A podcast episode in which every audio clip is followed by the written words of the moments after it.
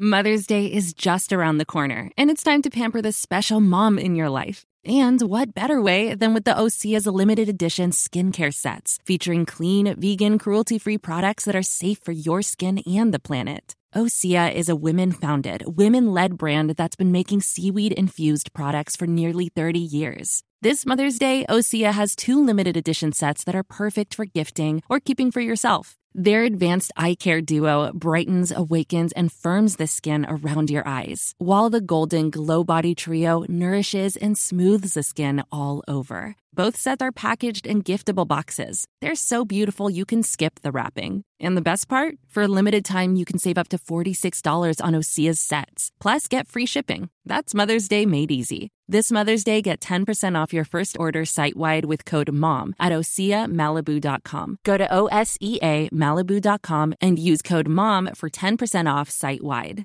Todos los lunes hablamos de uh, gamers, juegos y mil cosas. Y llega aquí Alejandro Cifuentes, alias, Arno, uh, no es alias, mejor no, arroba Shigeru San. Correcto. Arroba Shigeru Rayal Piso San. Alejo, eh, buenas noches, bienvenido a la nube en Blue Radio. Hola Gabriel, buenas noches a todos. Gracias una vez más por estar acá. Muy bien, hoy a través de Twitter estuvimos eh, contándole a la gente que vamos a hablar de los mejores juegos deportivos en este caso. Sí, es un género bastante prolífico, un juego bastante, un género bastante importante.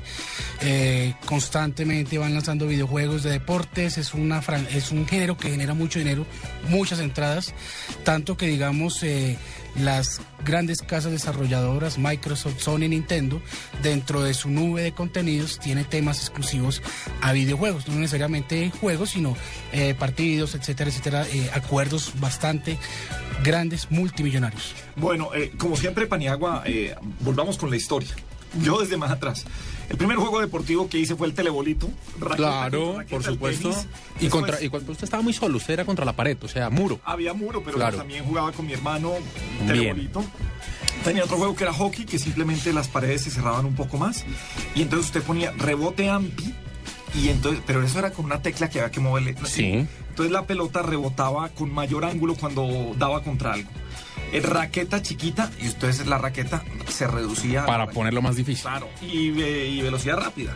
Yo alcancé a jugar, yo creo que esto fue en Atari, un boxeo donde sola, imagínese que la cámara era como cenital, ¿sí? Como en la, en- en- encima del ring. Y usted veía la cabeza del boxeador y los dos bracitos dando puños. Espantoso la Eh, No era nada más, no era sino eso, eran dentro de un ring y se iban cascando, tin, tin, tin, tin, tin. Si usted le lograba conectar al otro 50 golpes, ganaba. Después recuerdo que lo que más me descrestó y de siempre recordamos que cuando llegó el Intellivision, que eso era eh, el primero en tercera dimensión, dentro de las terceras dimensiones que manejaban los juegos, digamos que ya los jugadores tenían unas paticas que se movían más, porque usted se acuerda del Atari y el básquetbol, unos señores sin mover las eh, patas ni nada, y la pelota rebotaba, tac, tac, tac, tac, tac, tac, tac y, y, usted tiraba y no, y no, pasaba nada.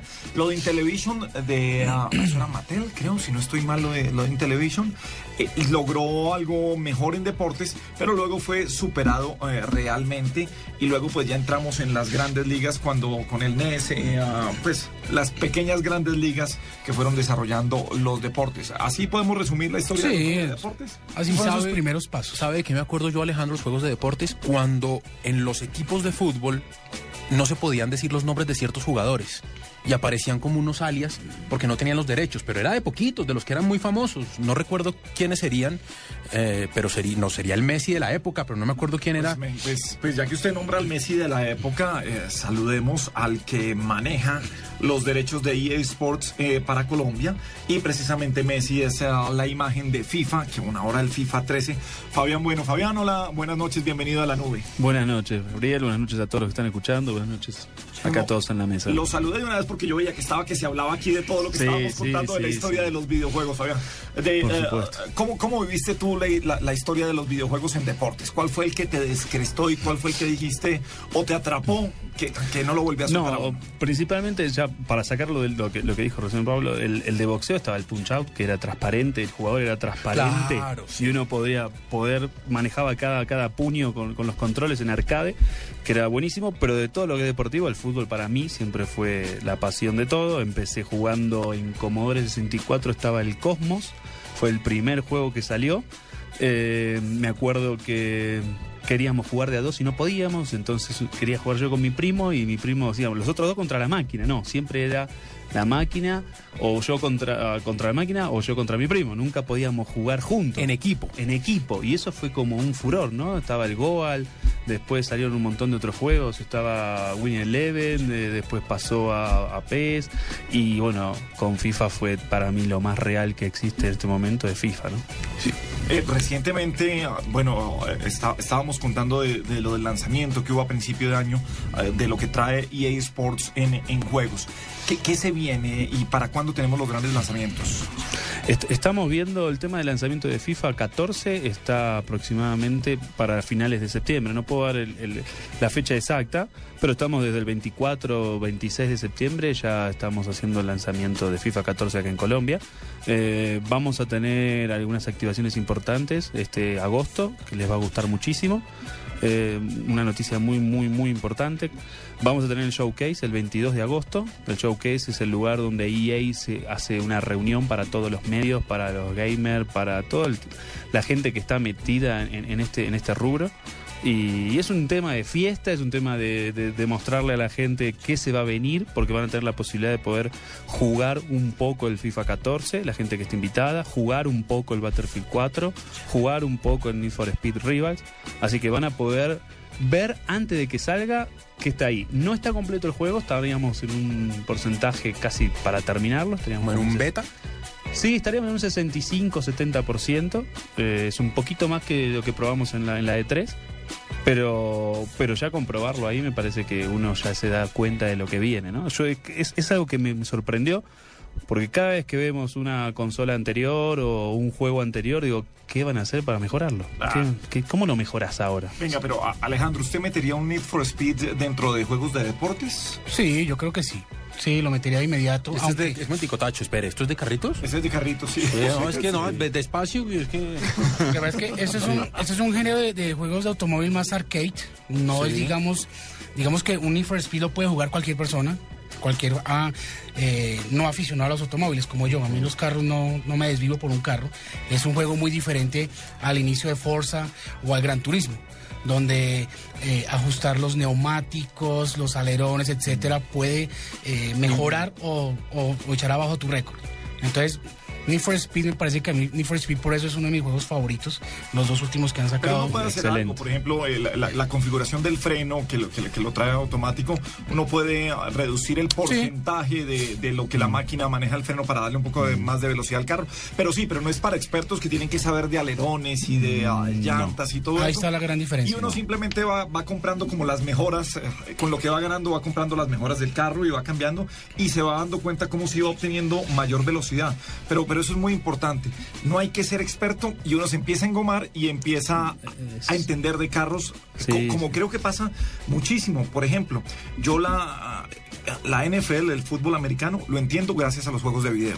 Exactamente. El igual. hockey lo entiendo gracias a los juegos de video. Ciertos eh, deportes que no son cercanos lo empiezan a entender con todas las reglas. Porque si hay algo bueno en la historia también de los juegos de video, es que cogieron fueron los reglamentos muy bien. Entonces uno jugaba realmente con las reglas de lo que estaba pasando. Pero no solamente eso, Gabriel, no solamente es el tema de las reglas, sino que usted empieza a saber qué jugadores están en cada equipo, porque como los nombres son reales Exacto. y como las estadísticas son muy cercanas a la realidad también, usted sabe si este es buen encestador, si este es buen pasador, si el tema de este son las asistencias. Eso también me parece muy útil. Pero eso depende, porque mi hijo que está por aquí, eh, usted cuando ve el equipo de él no sabe qué equipo es, Ah, porque lo arma. porque lo arma con los mejores de todos Ah, y le pone bueno. la camiseta del Barcelona. No, pero ahí sí, no. Sí, ahí sí le tira todo, pues, ahí sí, ahí sí. Pero es verdad, es verdad. A mí me ha pasado muchos amigos que no les gustaba el fútbol y jugando FIFA empezaron a ver el fútbol de verdad. Em- Empiezan a ver el fútbol de verdad y ver y entienden ahí un poco cómo es el juego y después lo aplican al juego. Es decir, es muy raro que del deporte, porque yo pienso que cada vez que hacen este tipo de juegos es agarrar a los fanáticos del deporte y los llevo a, a venderles mi juego. Acá no, acá es desde el juego van al deporte y eso es como que el juego está superando al deporte. Eso a mí me parece una cosa tremenda. Yo me declaro en huelga de pez. ¿Por qué? Me declaro en huelga de pez porque Fernando Niembro y Klaus serán comentaristas en español. Ah, sí. Y entonces si Así gana el equipo de uno no le va a gustar. nada que ver con Niembro. Si gana el equipo de es un uno, equipo- Klaus- Sí, este equipo no se merecía nada. No es un juego prolijo y tal. Sí, sí, no pasa nada. Imagínese el, el de terminar el partido cogiendo al juez a darle que se adelantó, que estaba en offside, que tal. No. Que una vergüenza, Sí, decía. sí, sí. Que una vergüenza, decía. Entonces, eh, venga, eh, Fabián, usted como argentino, eh, ¿vio la final de Copa Libertadores? La Copa de No, no pude ver la final. direct- ah, no la vi, bueno, no la vi. no directamente. Pero, pero, pero dígame qué pasó, porque ahora ya me Pues que, pues que ganó, que, que quedó campeón eh, mi- eh, Mineiro. Mineiro. Mineiro, sí. Eh, Le estaba haciendo Niembro una fuerza enorme a Olimpia. Y cuando se acabó el partido, que Mineiro, ojo, gana 2-0, empiezan a decir que era un ganador deslúcido, que no se merecía el título, que en el penalti se adelantó. Mejor dicho, un montón de comentarios. ¿Usted habla en des- argentino en lo de Es- deslúcido es- des- no, dijo deslúcido. Es que así lo dijo, Ah, bueno, así no, lo dijo no, Niembro. No, es, es un... No me va a sacar de contexto, No, Gabriel. señor, no lo va a sacar de contexto como le ocurre.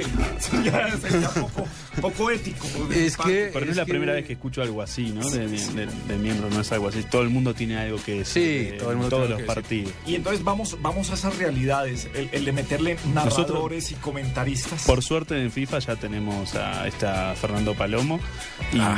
y esta Kempes. Que son los de E ESPN. Los de ESPN. ESPN. Y la verdad está fantástico. Y lo bueno es que cada juego que va pasando, es decir, en el FIFA 13 arrancaron muy fuerte y lo que se hace para FIFA 14 es agregar cosas. Es decir, se va agregando al, al- al tema de grabación, al tema de todas las jugadas, porque siempre lo que es muy divertido es eso, uno se va incorporando eso en el, en el juego. Antes me acuerdo que la- una de las frases fanáticas era le pegó con, con el diario o la acarició como la novia. Y ahora con Palomo empieza otra como, no, no es que tiene poca técnica, es que no tiene técnica.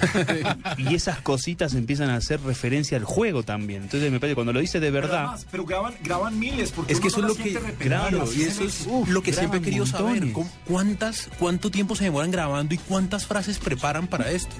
No, nosotros tenemos ahí un documental que se está haciendo, se están grabando toda esa información. eh, y de lo que puedo decir es, no, no es fácil, es mucha cantidad de texto, mucha cantidad de audio, mucha cantidad de copiar. Además, imagínate que vos tenés un montón de frases, pero la frase la tenés que decir en el momento exacto. No Sí. puedo decirle cuando la agarra el arquero. Entonces, hay frases que me sorprenden. Yo a veces me pongo a jugar y, y de pronto la frase está en, este equipo no, no- no me gusta, no, no, no, no jugó bien, al final el jugador... Decís, ¿cómo hizo para hacer eso? Tiene que haber un montón de reglas dentro del juego, de variables, que digan que el jugador estaba cansado, que el otro estaba adelantado, que iban perdiendo, que iban... Hay un montón de variables para que pueda decir esa frase. La verdad me sorprende el trabajo que hace EA Sport, es, es la verdad fantástico. Shigeru-san, eh, perdón, me lo interrumpo. Eh, hablemos un poco de, las grandes comunidades de gamers de, de- de deportes. Usted es más de los de acción, eh, más de los de, guerras, pero es un, experto en videojuegos. ¿cómo, cómo se mueve esta gente? Ah, ¿Cómo, no sé, cómo, cómo se determinan? ¿Qué, qué los hace diferentes? Bueno, digamos que con el paso de los años Electronic Arts ha, ha creado una comunidad gigantesca en torno a sus juegos, no solo en torno a FIFA, sino también juegos como Need for Speed, como Battlefield, eh, con su plataforma Origins. Ha Lo creado... de Madden, NFL también es... eh, Exacto. Ma- Madden eh, NBA tiene todas las franquicias de Estados Unidos. Maiden es terrible. Al punto que hemos llegado hoy en día es que cada, con cada usuario de uno de sus juegos, sin importar la franquicia, puede subir sus, eh, sus puntajes, sus récords, etcétera, y compartirlos con el resto de jugadores en la nube. Es increíble, por ejemplo, yo, yo cuando juego Need for Speed, el, el último Most Wanted, eh, todos mis, yo lo tengo en una versión de PlayStation 3, eh, todos mis amigos que también tienen el juego, yo voy andando y me pasa un letrero que dice el récord de tal amigo. Yo me devuelvo, bueno, ¿cómo está el récord? Y, e intento batirlo. Esto es pura generación de comunidad. Me parece que es una forma bastante buena. Digamos que no, es un, no, no se cobra un valor agregado por la compra del juego. Es muy chévere, viene intrínseco dentro del juego cuando uno lo compra. La generación de comunidades es muy valiosa, es muy importante. Digamos que eh, Battle, eh, mm, Origins, que es la plataforma, digamos, donde juegan los usuarios de PC que compran juegos de Electronic Arts, llegó como a 20, 20 millones de usuarios, creo que es, leí la noticia la semana pasada. Entonces, lo que aquí hay son comunidades eh, generándose y Pero compartiendo venga, contenidos. No se mezclan, es muy raro ver un jugador de, de juegos de acción eh, eh, metido en el- los de los deportes y viceversa. Eh, se, se busca como la especialidad en cada uno, el que es de los de deportes. Yo creo es que de sí, FIFA que hay- carros y el otro es de guerra y, ah, y juegos de, de- de rol, no sé. O sea, es una plataforma sombrilla que abarca a todos. Entonces, eh, si tú eres eh, jugador de Battlefield 3, ya tienes a dónde coger. Ahí digamos que los, los, los datos que se almacenan es número de disparos realizados, eh, qué mapas están jugando más la gente en multiplayer, cuál es el arma más utilizada, etcétera, etcétera. En juegos como FIFA es los goles de la semana. Tú ves todos los días en la cuenta de Twitter de Electronic Arts los mejores 10 goles, uno los graba y los puede subir a la nube. Entonces la gente se, se comparte. Uno No, ve en YouTube terrible. grabaciones de videos de los mejores goles o los mejores eh, box, eh, goles eh, que nadie se imaginaría que pueden generar de pronto por algún pequeño error que hay en el juego aún.